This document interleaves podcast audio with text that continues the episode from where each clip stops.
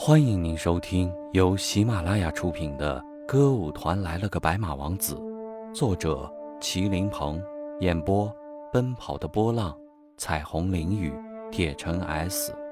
欢迎您的订阅。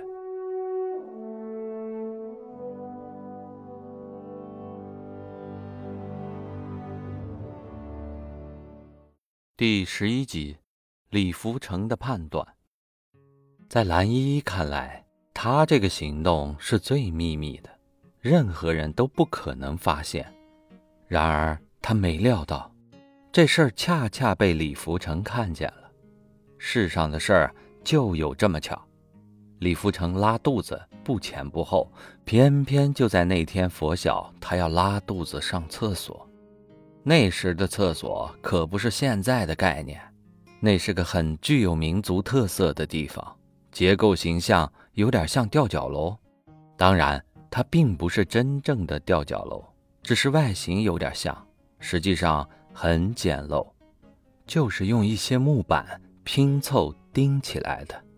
而那天李福成拉屎所蹲的位置，正好那个窗户就对着河滩上吴才能锻炼的地方，所以当蓝依依把信交给吴才能的时候。正在拉屎的李福成看得一清二楚。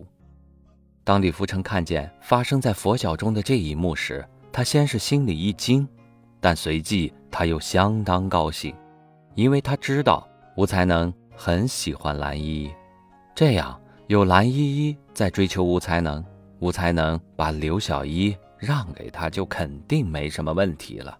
李福成的判断完全正确，实际情况。正是如此，就吴才能本身的要求而言，歌舞团里任何一个女孩要做他的妻子，他都会同意。但如果出现几个女孩都追求他，他可以任意挑选一个的话，那么他一定会选择蓝依依。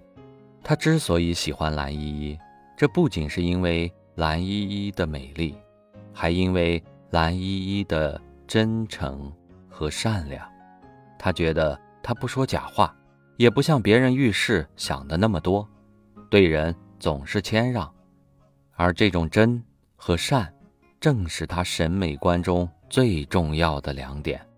所以那天蓝依依离开了以后，当他一个人跑到一个僻静之处，偷偷看完蓝依依的求爱信时，他简直可以用欣喜若狂来形容了。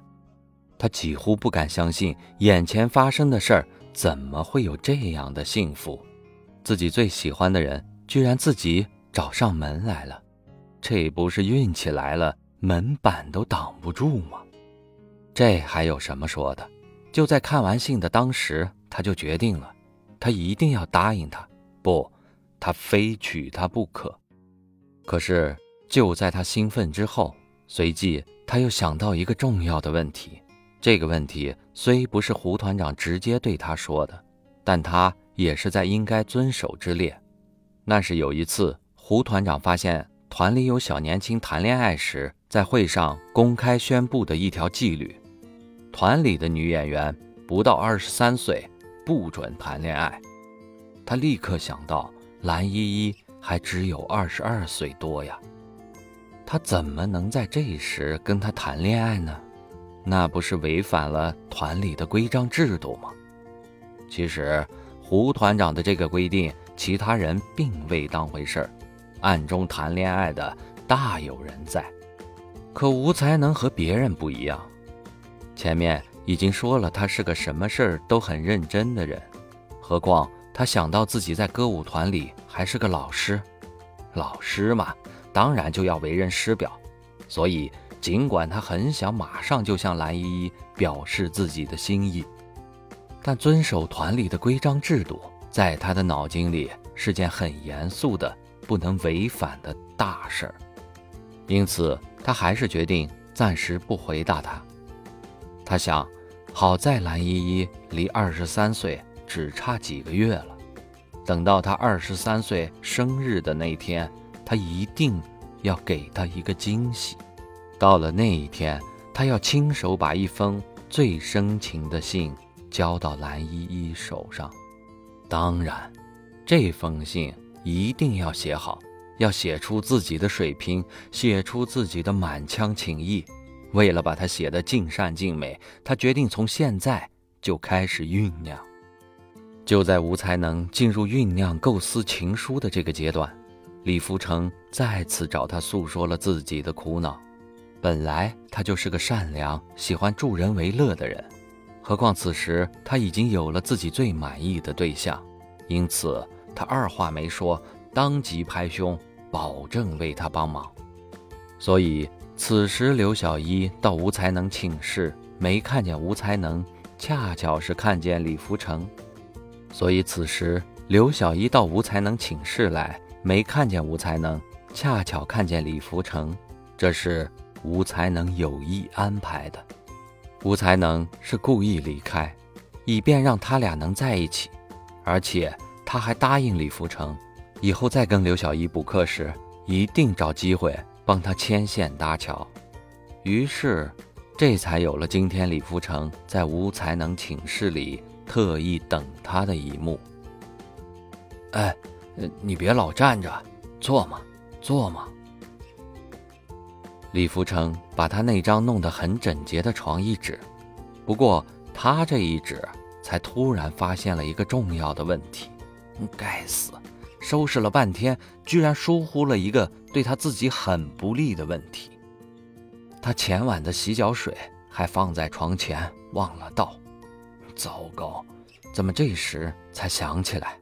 他只得赶紧用脚把那盆原汤往床底下一推，可没料到，由于用力太猛，那盆洗脚水竟泼了一地。这就是你的原汤吧？有几天了？哎，不不不，呃，这不是。李福成此刻尴尬的有点语无伦次了。真是名不虚传啊！来来来，这种茶很好喝，这是我特意去为你买的。李福成终于找到了一句转移话题、摆脱尴尬的话来。特意为我买的？是啊，我知道你今天要来。你怎么知道？嗯。我当然知道，其实你每次来我都知道。怎么，你盯我的梢了？不是不是，我怎么会盯你的梢？是他告诉我的。他？嗯，就是吴老师啊。是吗？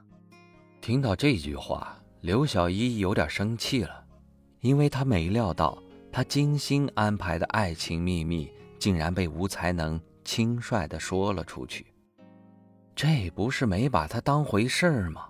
他怎么可以这样做呢？怎么能这样不重视我呢？难道他心里真的没有我吗？亲爱的，悄悄告诉你哦，下一集更精彩呢。